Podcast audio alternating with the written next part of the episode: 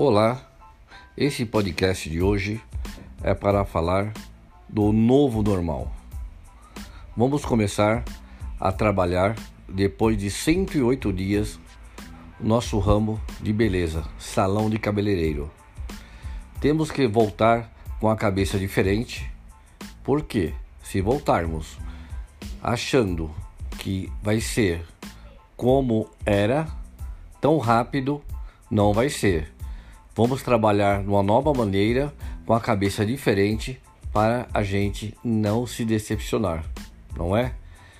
Vamos fazer um atendimento diferenciado e focar, em primeiro lugar, na saúde e no atendimento, higienização e segurança. Muito obrigado.